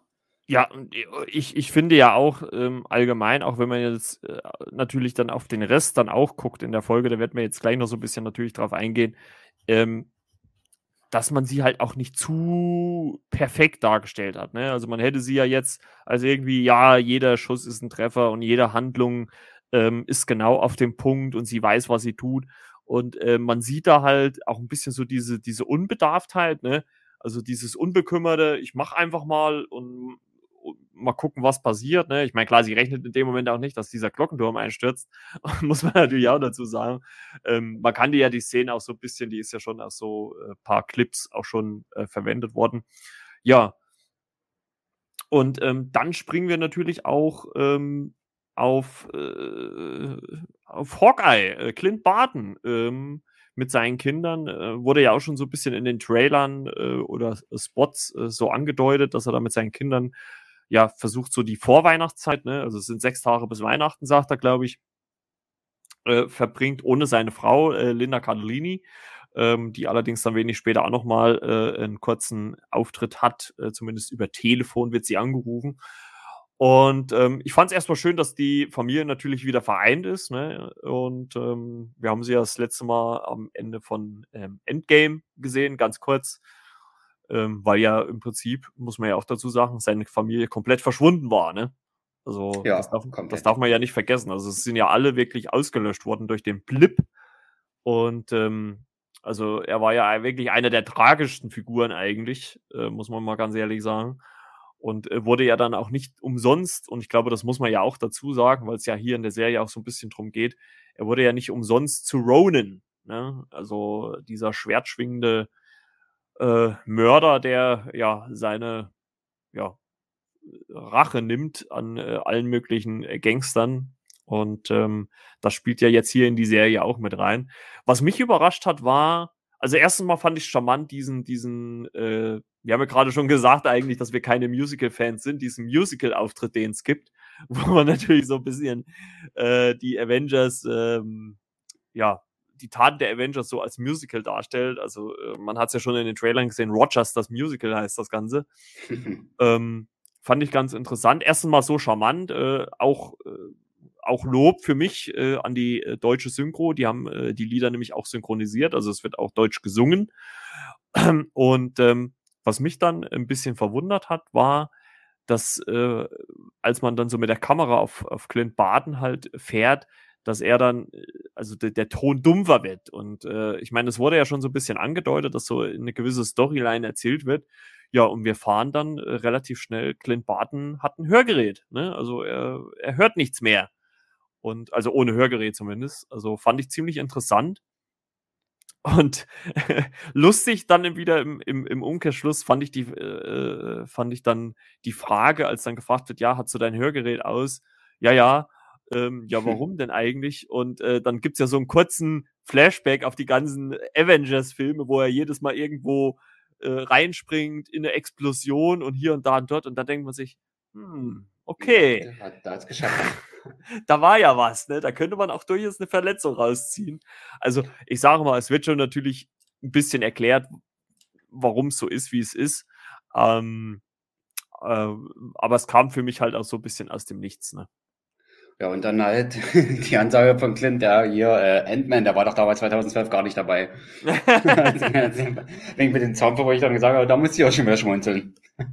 Ja. Und in den Urcomics, da, da war ja der Endman, der war ja eigentlich dabei, auch wenn es Hank Pym war, da war er dabei, aber wie gesagt, in der Schlacht von New York 2012, der war ja noch nicht dabei. Ja, im, im auch MCU. Wenn der da irgendwo lose mal geplant war, der war es nicht dabei, aber ich fand es eine schöne, ich nenne es mal Anekdote in dem Moment. Ja. Weil diesem Mystik kam Ant-Man vor, aber er war in dieser Szenerie letztendlich im Film eigentlich nicht zu sehen. Ja, genau. Und, und, und was einem ja so ein bisschen, also was mir so ein bisschen aufgefallen ist, ich, ich habe mir die Folge hier vor der Aufnahme nochmal äh, angeguckt, ähm, er geht ja dann, er verlässt ja dann das Musical, ne? also er geht ja dann raus. Und ähm, ich hatte so den Eindruck, ich weiß nicht, es wird ja jetzt auch nicht gesagt oder sowas. Äh, ich glaube, seine Tochter spielt kurz so ein bisschen darauf an oder sein Sohn, ich weiß es gar nicht. Ähm, er sieht ja dann äh, quasi äh, das, das Black Widow-Gegenstück auf der Bühne tanzen und singen. Und ich glaube so ein bisschen, weil es spielt ja alles nach Black Widow, nach dem Film Black Widow. Und äh, wir wissen ja auch alle, beziehungsweise nach Endgame, wir wissen ja auch alle, was passiert ist. Und ähm, ja, also man hat schon, also ich hatte so ein bisschen den Eindruck, dass er natürlich leidet, seine beste Freundin halt äh, oder Partnerin nicht mehr bei sich zu haben und dass das für ihn deswegen so ein Grund war, diese Vorstellung zu verlassen. Ja, das hat natürlich auch ein paar Anspielungen. Also Szenen gesehen, äh, aus Endgame, ne? wo äh, hm. Natascha ihn dann aufsucht, sie ist nicht zu sehen, aber man weiß, äh, das war quasi ein Flashback, wo er sie quasi wieder gesehen hat, ne?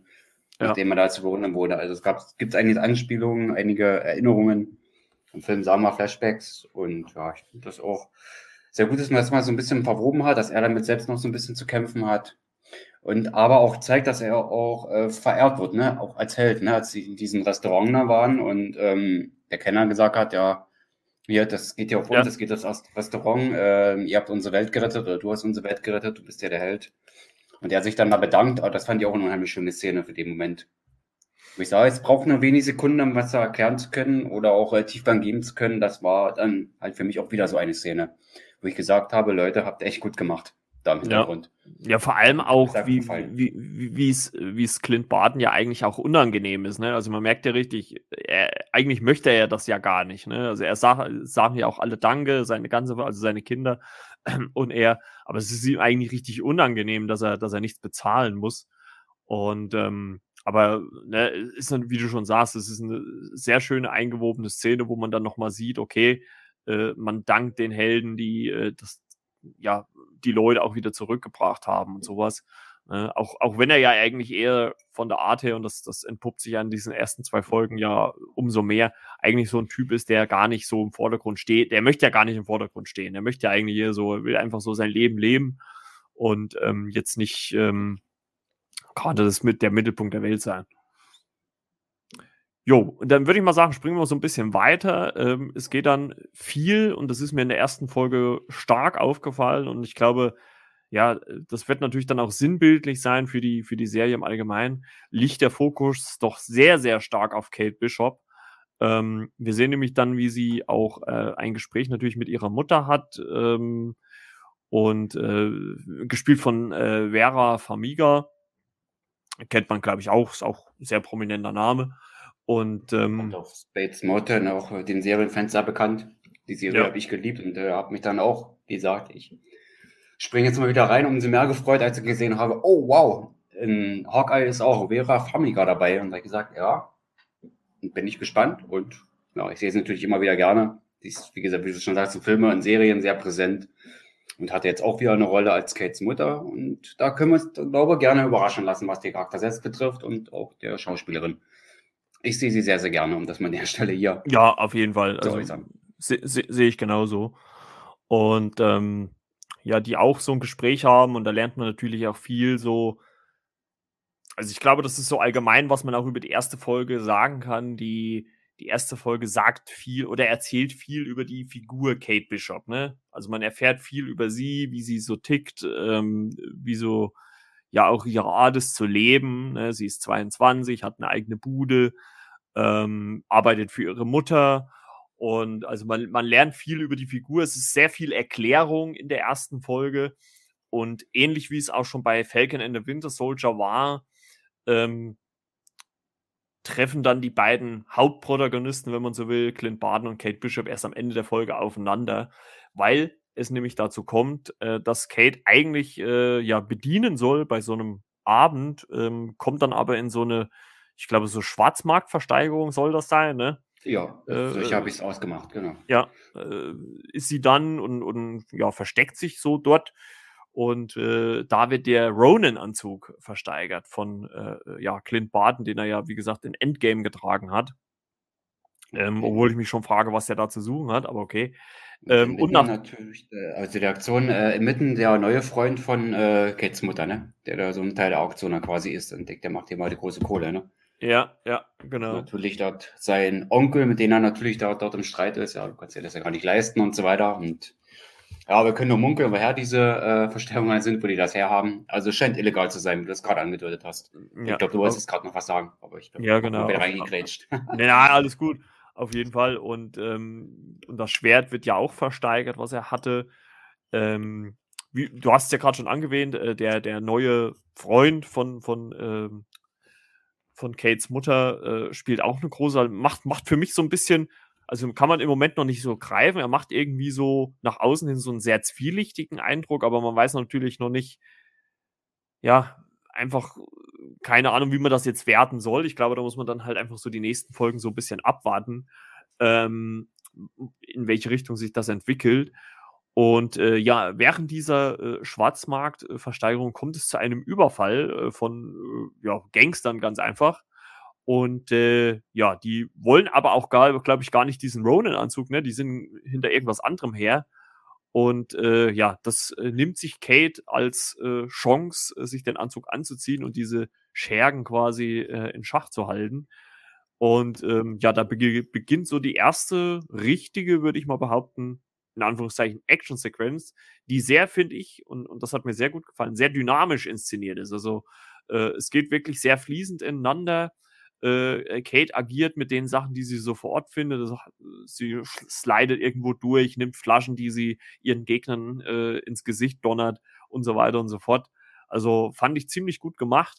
Muss dann aber doch relativ schnell feststellen, dass sie so ein bisschen, naja, äh, glaube ich, übermüdig war, denn sie muss dann fliehen. Und äh, ja, zwischendrin äh, findet sie dann auch noch einen Hund, der ja plötzlich auf einmal auf der Straße steht und ähm, ja, den sie mal kurz äh, mit zu sich nach Hause nimmt und äh, allein mit dem Hund äh, äh hat die Serie für mich schon gewonnen. Also äh, auch wenn er nur ein Auge hat, aber trotzdem finde ich den dermaßen knuffig. Also ist auf jeden Fall schon mal ein Pluspunkt. Und ähm, wahrsten Sinne des Wortes hat sie ihn von der Straße gerettet. Ja. Es gibt schon eine beschauliche Szene, aber man sieht, ja, dem, das ist eigentlich das Ende, ja, dann hat sie ihn dann auch quasi gerettet. Hat sie ja, ja. wunderbar eingefangen wurde, um das jetzt mal kurz zu erläutern. Genau, und, und wir sehen ja dann noch kurz so ihre Wohnung, aber das wird ja alles relativ schnell ähm, dann äh, abgehandelt. Und äh, letzten Endes äh, muss sie dann noch mal los äh, und dann kommt, also da fand ich dann halt so ein bisschen den Namen so ein bisschen merkwürdig. Dann kam so diese, äh, diese Trainingshosen-Mafia oder, oder Trainingsanzugs-Mafia. Also das fand, also das fand ich schon ein bisschen okay.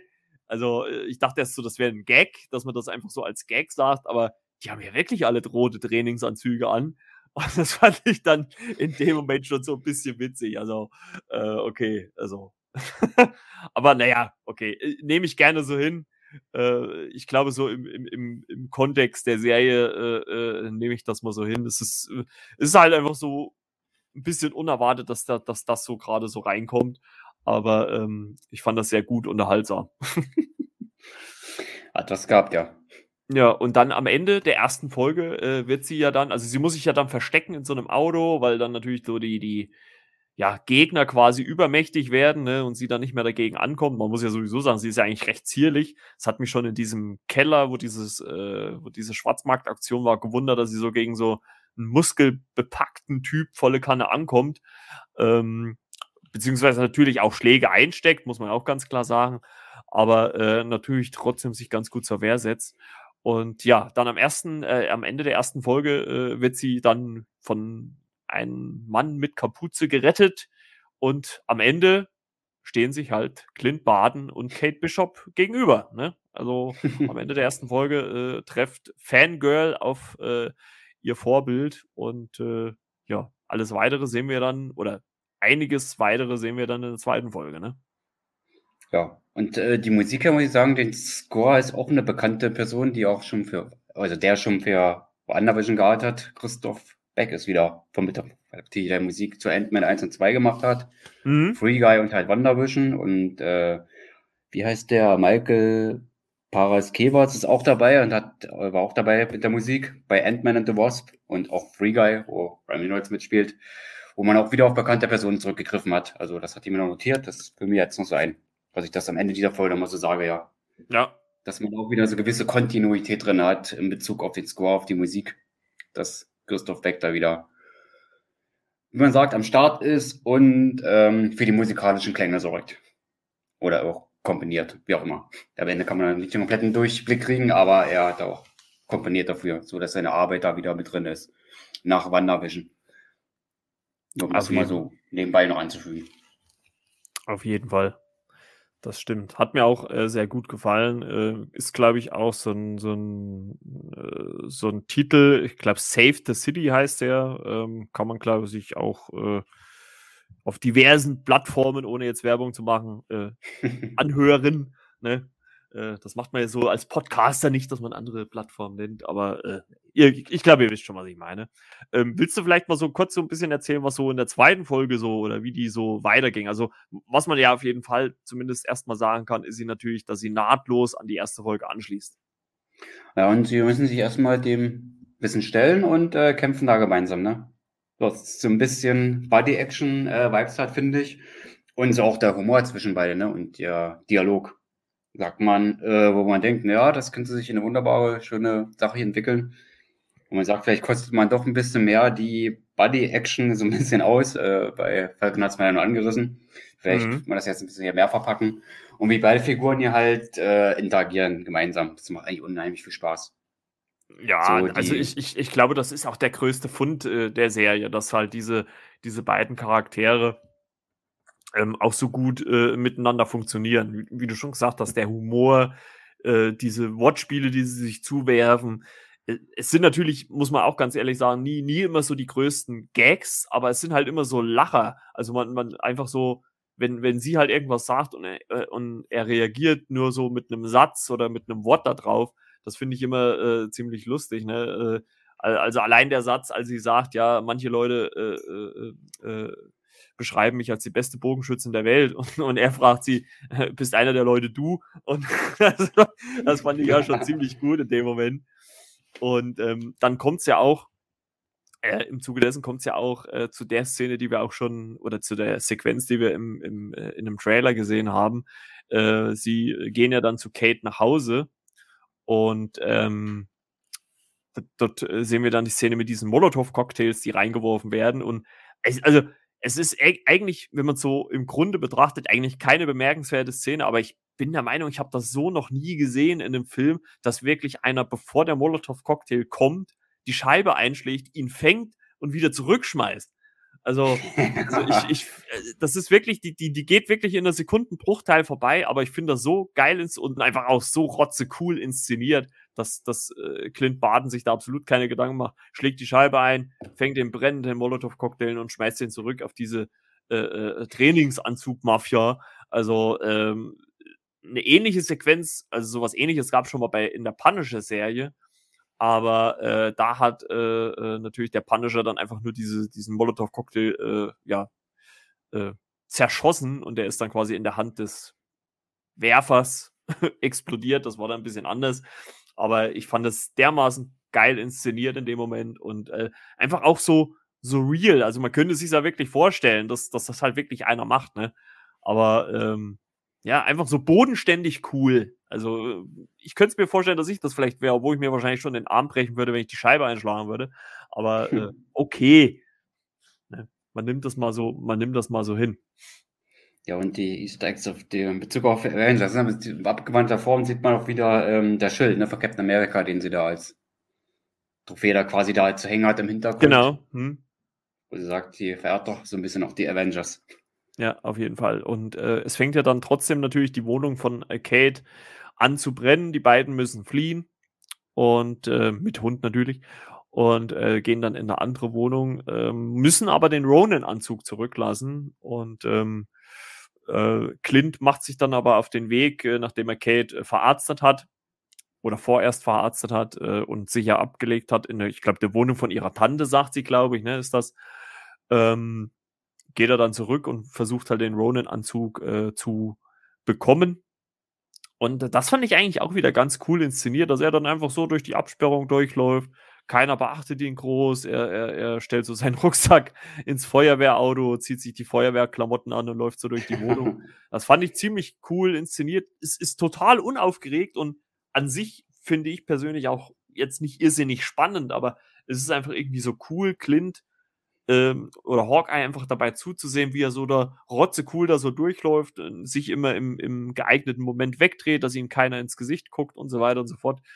Ähm, und dann aber halt natürlich feststellen muss, dass dieser Anzug äh, weg ist, sieht dann aber im Gehen auf dem äh, Feuerwehrauto einen Aufkleber von so einer, ich glaube, das war so, ein, so, eine Art Rollenspielgruppe, ne, so war das, ne, die, die so, so ja. Ritterspiele macht. Gut, fand ich in dem Moment ein bisschen random, wie man auf den Aufkleber darauf schließen kann, dass er dort auch den Anzug findet, aber okay. Ähm, muss man halt dann äh, vielleicht innerhalb der Serie einfach akzeptieren, dass es halt in dem Moment so ist. Und äh, ja, er macht sich ja dann auch auf den Weg dorthin. Ne? Und parallel äh, geht Kate äh, wieder an die Arbeit und muss ihrem ja, eventuell zukünftigen Stiefvater äh, über den Weg laufen, also den neuen Freund ihrer Mutter die auch beide ein sehr amüsantes Gespräch miteinander hatten. Also äh, ich fand auch dieses Gespräch im Büro von Kate und ihrem äh, oder dem Freund halt ihrer Mutter noch, vielleicht ändert sich das ja noch im Laufe der nächsten vier Folgen, ähm, ja, fand ich sehr interessant, dieses, auch dieses Wortgespiel, äh, Wortspiel der beiden gegenüber. Also die werfen sich auch so ein bisschen so die, die Fetzen an den Kopf. Also fand ich auch ziemlich gut. Was ist ein Nebencharakter, der hin und wieder auch mal so ein paar Spitzen wirft, äh, hat mir gefallen, ja. Es ist nicht unbedingt ein äh, Sidekick da jetzt von Kate, dazu müssen sie vertragen, tun sie in dem Moment nicht und da sehen wir da mit den Fechten, du sollst mich nicht gewinnen lassen. Ja.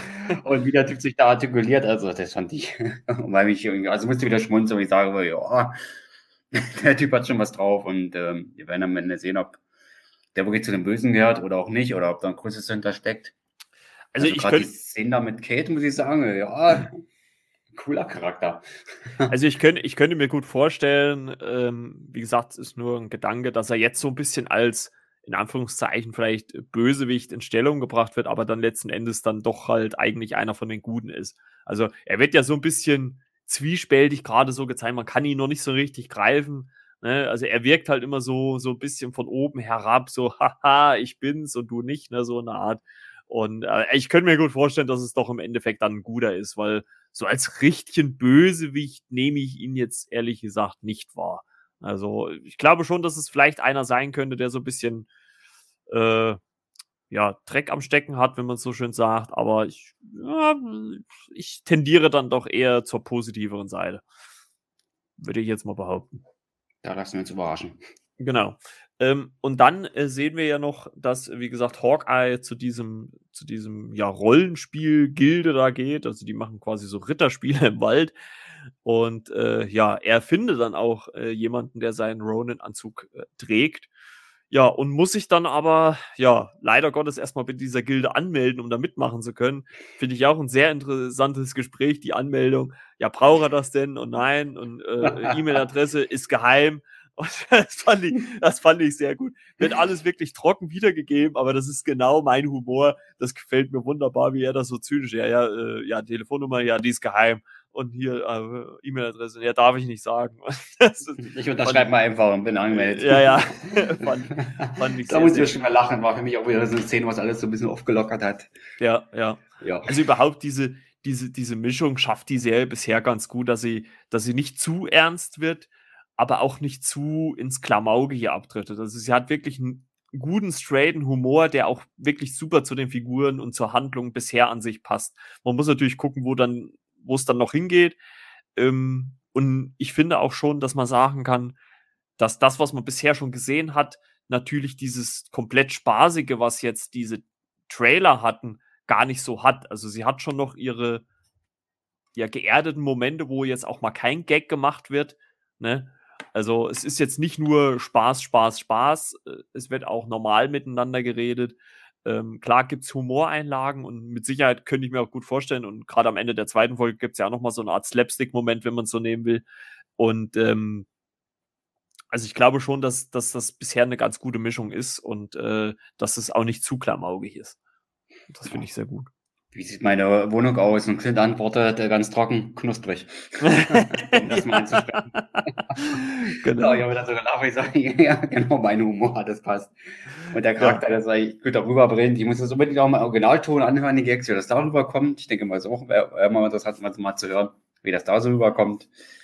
Vom Slang her. Aber doch, ja, ich bin bisher sehr begeistert, gerade auch von Clint Barton selbst und dem Zusammenspiel mit den anderen Charakteren. Ja, und man sieht, er steckt wieder ein, ne? Und hat auch eine Wunde, was auch der Tochter auffällt. Und die macht sich natürlich Sorgen, ne? Als seine Kinder schon mal vorausfahren in, dem, in dem Moment, wo sie in der Stadt sind. Ja, genau. Also, also das war halt noch in der, in, der, in der ersten Folge, muss man sagen. Wir sind ja jetzt eigentlich thematisch schon in der zweiten. Aber seiner Tochter ist das schon aufgefallen. Äh, übrigens, äh, kleiner Randfact, ist äh, die äh, Tochter des äh, ein, eine, einer der Regisseure von Joe oder Anthony Russo. Ich weiß jetzt nicht von wem, äh, die Tochter, aber einer von den beiden ist der Vater. Und ähm, ja, auf jeden Fall. Und äh, ja, also sie merkt schon, also selbst seine Frau, ne, von Linda äh, Cardinelli gespielt, die weiß ja, die merkt ja auch, dass da irgendwas los ist, denn ähm, als er dann auch diese Trainingsanzug-Mafia äh, äh, erwähnt, ähm, dann äh, weiß sie auch, also sie erscheint ja irgendwas mit denen schon mal gehabt zu haben, ne? Also äh, die, die sind ihm nicht unbekannt und ähm, als sie ja dann auch Kates Wohnung so mit diesen äh, Molotow-Cocktails angreifen, sagt er ja auch, hm, müssen wir aufpassen. Und ja, ja, äh, mein Name steht ja an der Tür, deswegen haben, haben sie mich auch so leicht gefunden. Und ähm, ja, also wir wissen noch gar nicht, also ehrlich gesagt weiß man noch gar nicht so die Verbindung, die diese Gruppierung mit Hawkeye hat. Das, ich denke mal, das wird man jetzt in der nächsten Folge dann erfahren. Und ähm, ja, vorher, äh, also du hast ja erwähnt, erstmal seine Tochter spricht's an, also sowohl seine Tochter als auch seine Frau wissen, da ist was im Argen und er sagt ja, ja, ich brauche noch ein bisschen Zeit, um alles hier zu klären. Äh, ich glaube, er sagt ja dann auch in der zweiten Folge, hat jetzt noch fünf Tage bis Weihnachten. Also, äh, dazu sage ich vielleicht nachher noch mal was äh, äh am Ende, wenn wir mit der Folgenbesprechung durch sind. Und ähm, ja, er schafft es ja dann, wie gesagt, bei diesen äh, Rollenspiel quasi seinen, seinen, den Ronin-Anzug zurückzubekommen. Das geht auch relativ unblutig, in Anführungszeichen, weil äh, die natürlich nicht mit echten Schwertern kämpfen. Ähm, allerdings muss Clint äh, den Kompromiss eingehen, dass er quasi im Rollenspiel getötet wird. Aber er hat seinen Anzug und auch ich weiß noch gar nicht, ob man mit der Figur dann letzten Endes mehr anfangen will oder nicht. Ich glaube es fast nicht, aber ich fand auch so diese Verabschiedung von, von, von Krill, heißt er, glaube ich, ne, sagt er, ähm, ja. ziemlich cool. Ähm, wo, wo, wo äh, Hawkeye dann sagt, ja, du kannst mich ruhig Clint nennen und ja, der dann auch so übelst, ja, ich bin Fan und hier und so. Also fand ich ziemlich, also einfach menschlich, ganz einfach. Also vor allem äh, die Einigung, wie man das jetzt dann am besten macht und ähm, ja, ich habe gegen Thanos gekämpft. Oh, ja, okay, okay, machen wir so. Fand ich auch schon mal echt klasse, wie die beiden inter interagiert haben. Also dass ja, ja, genau, kleine so Charaktere mitgenommen werden, die du wahrscheinlich nur mal kurz gesehen hast in einer Serie, aber doch auch so für Moment sorgen, wo du sagst, du erinnerst dich trotzdem an die, obwohl ja. sie kaum eine Rolle gespielt haben. Fand ich auch wieder sehr schön. Ja, ja. Okay. Jetzt gegen Thanos gekämpft. Okay, machen wir mal so. Also fand ich auch schon wieder sehr, sehr witzig in dem Moment. Und ja, ich, ich, ich, fand, ich fand ja einfach auch so den Kompromiss, den er ihm so vorschlägt. Also ich kann dich, dass er sagt ja, äh, ich kann dich im Spiel hm. äh, ausnocken und nimm dir den Anzug ab. Oder ich kann dich auch in echt ausnocken und nimm dir den Anzug ab. Was wäre dir lieber? das fand ich auch ziemlich witzig eigentlich. Und äh, darauf kommt ja dann auch der Satz, naja, okay, dann machen wir es halt im Spiel. Und äh, dann sagt ja Clint so, wie du schon sagst, zu sich selber, ach, ich habe gegen Thanos gekämpft und jetzt sowas. Äh, sehr, sehr, sehr, sehr gut. Sehr, sehr gut. guter Humor, guter Humor. Ja, wie gesagt, er schafft es ja dann, den Anzug zu bekommen. Und äh, ja, muss sich dann aber äh, letzten Endes, also man kann es auch ein bisschen zusammenstreichen, weil so viel passiert eigentlich gar nicht in der, in der Folge weiter. Ähm, ihm ist aber klar, dass Kate natürlich keine Ruhe hat vor dieser, äh, ja, vor den Trainingsanzugleuten und äh, stellt sich den und die nehmen ihn dann natürlich mit. Was ich allein auch schon so diese Gruppierung untereinander fand ich schon ziemlich witzig. Also sind ja alle so, also erstmal laufen sie natürlich alle in Trainingsanzügen rum, was an sich schon irgendwie komisch wirkt. Und dann hauen sie sich auch noch irgendwie so gegenseitig die Sprüche um die Ohren, ähm, was ich auch ein bisschen äh, lustig fand. Ähm, ja, und sie nehmen ja Clint mit. Und äh, Clint hat aber vorher Kate äh, seine Telefonnummer gegeben und sagt noch, äh, ja, äh, anrufen brauchst du nicht, äh, dann blockiere ich dich. und äh, sie trackt ihn aber über die, äh, ja, über das Sicherheitsunternehmen seiner, ihrer Mutter, ne? Trackt sie ihn ja und, und weiß dann, wo er ist. Ja, und dann kommen wir auch relativ auch schon eigentlich schon zum Ende der zweiten Folge und versucht ihn zu retten. Ähm, denn äh, Clint sitzt quasi so dieser ganzen Trainingsanzugtypen gefesselt gegenüber, erst gefesselt, äh, kann sich dann relativ schnell selbst befreien. Und ähm, ja, man hört so auf dem Dach knarzen, man kann sich eigentlich schon fast denken, was in dem Moment passiert. Und irgendwann fliegt jemand durchs Bild und liegt auf dem Boden und es ist Kate, die ja versucht hat, Clint zu retten. Fand ich auch wieder äh, äh, sehr, sehr lustig. Ist halt so ein klassischer, würde man wahrscheinlich sagen, Slapstick-Moment ähm, der aber so in dem Moment ja eigentlich gar nicht so rüberkommt. Ich fand es trotzdem witzig. Die beiden werden natürlich dann äh, beide gefesselt. Ja, und dann, äh, ja, taucht eine Figur auf oder man, man sieht so ein Anteasern einer Figur, wo wir wahrscheinlich erst in der nächsten Folge dann deutlich mehr erfahren werden. Eine äh, Figur, die in einem Nebenzimmer ist und Musik hört, äh, gespielt äh, von Alaqua Cox, äh, die spielt Echo und das ist in dem Sinne interessant, da jetzt beim Disney Day äh, bekannt worden ist, dass diese Figur ihre eigene Serie bekommt auf Disney Plus. Also wird's gespannt sein, was sie oder wie groß ihre Rolle jetzt hier in Hawkeye ausfällt. Ähm, ich denke mal, sie wird so ein bisschen hier interagieren. Ich glaube, erst so, vielleicht so auf der bösen Seite sich dann aber doch gegen Ende als vielleicht gute herausstellen. Äh, müssen wir mal schauen. Ähm, wie fandest du so äh, das Ende der zweiten Folge?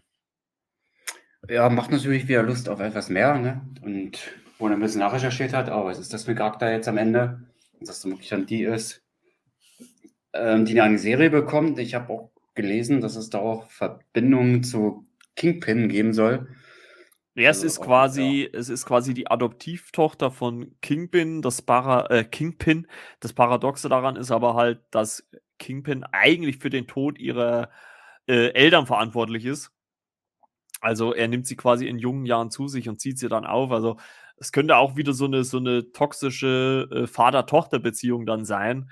Äh, du hast ja gerade schon gesagt, äh, was natürlich die Möglichkeit eröffnet, Daredevil oder zumindest eine Verbindung zu Daredevil wieder zu schaffen.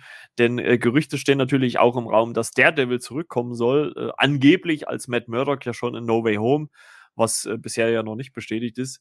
Oder halt eventuell wieder als Serie auf Disney Plus, was ich ja wirklich irrsinnig feiern würde.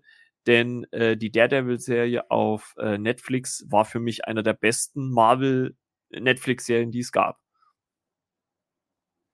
Habe ich äh, noch nicht gesehen bisher, aber äh, auch noch nicht Schlechtes gehört, sage ich mal so. Wo ich meine, früher oder später komme ich äh, da dran nicht vorbei und werde mal reinschauen. Also es könnte definitiv vielleicht, vielleicht wichtig werden. Sage, ja, ja ähm, man, man weiß, man weiß es, es kann natürlich auch nur einfach sein, dass man so diese Verbindung halt einfach nur zieht ähm, und dass da jetzt gar nicht die Charaktere, die dahinter stehen, also wie Kingpin oder Daredevil überhaupt in Erscheinung treten. Aber es ist, Echo ist auf jeden Fall eine Figur, die eine Bindung, eine Verbindung zu, zu Daredevil hat. Also äh, für die Gerüchteküche ist es natürlich ein gefundenes Fressen, weil man sich daran aufziehen kann. Und ähm, ich bin natürlich auch gespannt, wie äh, diese Figur dann natürlich jetzt innerhalb von Hawkeye äh, äh, agiert, quasi. Also wie groß halt das Ganze so wird. Also, ähm, aber ich sag mal so, wenn sie, wenn diese Figur eine eigene Serie bekommt, dann äh, scheint da auch ziemlich viel schon dahinter zu sein. Allem, wie du schon sagtest, wie sie letztendlich miteinander interagieren wird. Und was sie da jetzt eigentlich da will in dem Moment, da wurde auch noch nicht zu verraten, aber ich denke mal, das wird dann in der nächsten Folge enthüllt. Hoffe ich. Man will ja wissen, wie es weitergeht. Genau. Und äh, was, was ja auch so ein bisschen, und ich meine, das wird jetzt noch nicht gesagt, aber was, was natürlich auch mit reinspielt, könnte dieser, gehörlose Faktor sein. Denn äh, wir haben ja gerade schon oder zum Beginn schon gesagt, dass Clint Barton quasi ein Hörgerät hat und wenn er das ausschaltet, hört er nichts. Und er agiert ja auch mit seiner Tochter schon in Zeichensprache so ein bisschen. Und die Figur Echo ist auch äh, taub geboren. Also es könnte durchaus sein, dass sie natürlich dadurch vielleicht auch eine, eine Art Verbindung dann aufbauen. Ähm, muss mal gucken, was dann so für äh, Entwicklung kommt. Grundsätzlich kann man sagen, äh, zu den ersten zwei Folgen, sie lassen sich sehr viel Zeit. Also ich glaube, das muss man schon sagen. Äh, rein storytechnisch kommt man nicht sehr voran. Ne? Ähm, aber ich fand es trotzdem irrsinnig unterhaltsam. Äh, man muss sich, glaube ich, darauf einstellen, dass man jetzt keine riesen Action-Set-Pieces hat. Ne? Also es ist alles sehr geerdet. Wir haben es ja schon gesagt, die ganze Zeit sehr bodenständig. Ähm, klar gibt es gewisse Kampfeinlagen, aber die eigentlich immer so face-to-face -face sind. Also da ist jetzt nicht irgendwie äh, ein Hochhaus explodiert oder sowas. Ne, das sieht man jetzt da nicht. Es ist alles sehr geerdet, was ich aber eigentlich ganz gut finde. Und gerade mit Hinblick auf die vergangenen Disney Plus Serien, sei es Wanda, sei es Loki ähm, oder auch Falcon and the Winter Soldier, ist es halt einfach schön zu sehen, dass Clint Barton bzw. Hawkeye jetzt hier nochmal ja so im Mittelpunkt steht, obwohl er natürlich sich diesen Platz ganz klar mit Kate Bishop teilen muss. Oder wie ging es dir so mit den ersten beiden Folgen, René? Sah zumindest in Bezug auf der allerersten so aus, ne? weil auf eine, am Ende, als wir aufeinander getroffen sind, es fing alles an, äh, Kate im Mittelpunkt, aber ich denke mal, die beiden werden sich noch gut ergänzen und dass das dann, denke ich mal, so aufgeteilt ist, dass da jeder für sich was haben kann oder auch für sich dann stehen kann oder wird. Ja. Da müssen wir uns überraschen lassen in den nächsten Folgen. Aber für das Momentum, ja, fand ich das echt gut. Ich sehe das jetzt an, dass es beides Hauptcharaktere sind. Auf jeden Fall. Die ihre Verbindung dadurch finden, dass äh, Kate da quasi äh, Fan von Clint ist. und ihn als Lebensretter sieht, wie so viele andere, was wir auch erklärt haben. Und ja, schauen wir mal, wie sich das entwickelt. Also ich denke mal, das sind zwei Charaktere, die gemeinsam schaffen können, äh, im zentralen Mittelpunkt zu stehen, ohne dass man einen von beiden da am Nachteil sieht. Nee, also sind auf, sind auf jeden Fall ebenbürtig. Also ja. auf jeden Fall ebenbürtig, auf Augenhöhe, also auch wenn sie natürlich jünger ist, ist halt jetzt die Frage, auf was geht die Serie hinaus? Also, ähm, das habe ich ja jetzt eben schon äh, gesagt, wenn man so zum Ende kommt, jetzt so langsam, auf was geht's hin? Also, äh, man kann ja hm, ziemlich spekulieren und sagen, okay, Kate Bishop wird die Nachfolgerin von Hawkeye. Die Frage ist natürlich letzten Endes, was passiert mit Hawkeye am Ende der Serie? Also, ähm, ich stelle es einfach mal im Raum, lebt er weiter oder wird er eventuell sterben? Ähm, ne? also, mö möglich wäre es ja äh, in der Theorie. Ähm, ich würde es ihm natürlich nicht wünschen, aber mir hat halt so ein bisschen dieser, dieser quasi Countdown bis Weihnachten, der, der so gesagt wird, so sechs Tage bis Weihnachten, fünf Tage bis Weihnachten. Es wird ja immer irgendwo in einem Gespräch erwähnt, ach, du hast noch fünf Tage bis Weihnachten und so weiter. Und ich habe irgendwie so ah, eine ganz dunkle äh, Vermutung, dass ja, Clint eventuell dieses Weihnachten mit seinen Kindern doch nicht verbringen kann. Weil das ja so irgendwie so als, als, wie sagt man so schön, als Red Herring so, so irgendwo oben drüber schwebt, äh, diese Gefahr. Ja, ich bin gespannt. Aber auf jeden Fall haben die ersten zwei Folgen Bock auf mehr gemacht. Ähm, ich hoffe natürlich, dass vielleicht jetzt gerade in der dritten dann auch nochmal so die eine oder andere Action-Szene mehr dabei ist. Also, ich meine, wir haben ja im Trailer oder Spot schon gesehen, da gibt es ja noch die eine oder andere. Ähm, ja, also ich habe auf jeden Fall Bock. Ich finde, äh, Haley Steinfeld macht einen guten Job als Kate Bishop. Nehme ich hier ab. Ähm, manchmal finde ich zwar so ein bisschen, denke ich mir, ist sie ein bisschen zu aufgedreht. Aber okay, ich meine, ist halt auch ein jüngerer Charakter. Hawkeye hat halt schon, keine Ahnung, so und so viel Katastrophen hinter sich. Also der geht auch wahrscheinlich sehr viel routinierter durchs Leben. Und ähm, ja, aber dennoch muss ich sagen, ersten zwei Folgen top. Ähm, einfach mal so random reingefragt jetzt. Also du hast ja auch alle Disney Plus Marvel Serien gesehen. Wo würdest du denn jetzt so, wenn, wenn man rank, ein Ranking der ersten beiden Folgen machen würde, das könnte man ja ganz gut vergleichen, weil bei Wanda gab es ja auch die ersten zwei Folgen mit einmal. Ähm, wo würdest du denn da äh, Hawkeye ja einordnen in diesen fünf Serien, wenn man What If mit einberechnet? Ich würde jetzt so meinen Favoriten quasi so mit dazustellen, quasi so eine Mitte und ja, so knapp hinter Loki und äh, WandaVision, würde ich so qualitativ mhm. jedenfalls sehen. Ja, würde ich auch sagen. Hat mir gefallen, da will ich weiter gucken. What If war ja so ein Stehen und Fallen, Falcon war hm, so ein bisschen, naja, und äh, Hawkeye ist erstmal für den Moment so eine Serie, wo ich sage, liegt in der Mitte ab. Man weiß noch nicht, wie es weitergeht, was du gerade gesagt hast, aber man darf trotzdem gespannt sein, wie es weitergeht. Nächsten Mittwoch haben wir schon sogar Halbzeit. ja. Die ersten zwei Folgen schon wieder vorbei, wenn man bedenkt, ja, sechs Folgen. Ja, gucken, wie sie das entwickelt haben, was da plotmäßig noch geht. Und der eine oder andere Charakter soll da auch noch kommen, der so ein bisschen was mit Clint zu begleichen hat oder zu besprechen hat, wie auch immer. Und da bin ich auch mal gespannt, ob es da in der nächsten Folge dann schon weitergeht. Weil irgendwo muss man das ja in die Richtung weiter strecken, wenn man das schon vorher angeteasert hat. Da bin ich dann mal gespannt, wie man das ab der dritten Folge dann umsetzen wird und auf was es dann letztendlich dann bis zum Ende hinauslaufen wird, wo wir ja beide schon sehr, sehr gespannt sind. Ja, was mich auch interessiert, also wenn man so auf den Kalender guckt, die letzte Folge läuft ja dann quasi äh, am 22.12. Und äh, dann ist ja auch Spider-Man schon draußen. Also ich ich kann es mir zwar jetzt ehrlich gesagt nicht vorstellen, aber ob man da vielleicht dann auch innerhalb dieser Folge in irgendeinen Bezug nimmt, hm. Also das äh, wäre natürlich ganz interessant, weil ich könnte es mir gut vorstellen bei Marvel, weil da ist ja alles mit allem verbunden. Ob es da vielleicht irgendeine Folge gibt, wo dann doch mal vielleicht das eine oder andere passiert, mit dem man nicht rechnet. Ähm, ja, müssen wir mal gucken dann, ne? Würde ich mal behaupten. Ja, da lassen wir uns gerne überraschen. Ja, und äh, ja, machen wir einfach so den üblichen Spruch, machen wir eine Schleife drum. Wir sind jetzt bei anderthalb Stunden äh, knapp für, für zwei Folgen. Ich denke mal, das ist äh, deutlich äh, ausreichend. Das hat, hat schon fast wieder so, so Wandervision-Vibes. Aber es ist halt auch irgendwie cool, wenn man halt einfach so spekulieren kann. Ne? Also das, das macht auch Spaß, finde ja. ich. Zumal die erste halbe Stunde aufgrund dessen ging, was wir vorher selbst gesehen haben. Genau. Das hat auch ein bisschen Platz eingenommen. Also wir haben im Grunde, denke ich mal, eine gute Stunde über die beiden Folgen gesprochen. Denke, das ja. passen. Ich denke auch. Also nächste Woche dann wahrscheinlich ein Ticken kürzer, also so eine gute Stunde, würde ich mal vermuten. Und dann äh, schauen wir mal, wie schnell wir das dann wieder gebacken kriechen. So, ansonsten äh, war das wieder ein sehr schönes Gespräch, René. Schön, dass du wieder mit dabei warst. Ja, immer wieder gerne. Schaut auf jeden Fall auf Renés Blog vorbei. Wie gesagt, elversfilmkritiken.com. Äh, Link findet ihr auch in den Shownotes in der Episode. Und äh, ja, supportet doch mal René, der gibt sich da wirklich sehr, sehr viel Mühe und äh, schreibt oft bis spät in die Nacht rein. Also wenn, wenn ich manchmal so gucke, wann du das letzte Mal online warst bei WhatsApp, denke ich mir, Junge, Junge, Junge, da stehe ich schon fast wieder auf und da ist er immer noch online. Wahnsinn. Und äh, ja, supportet ihn und äh, gibt dann mal ein Follow bei Instagram oder Facebook bist du auch, ne? Hast du gesagt?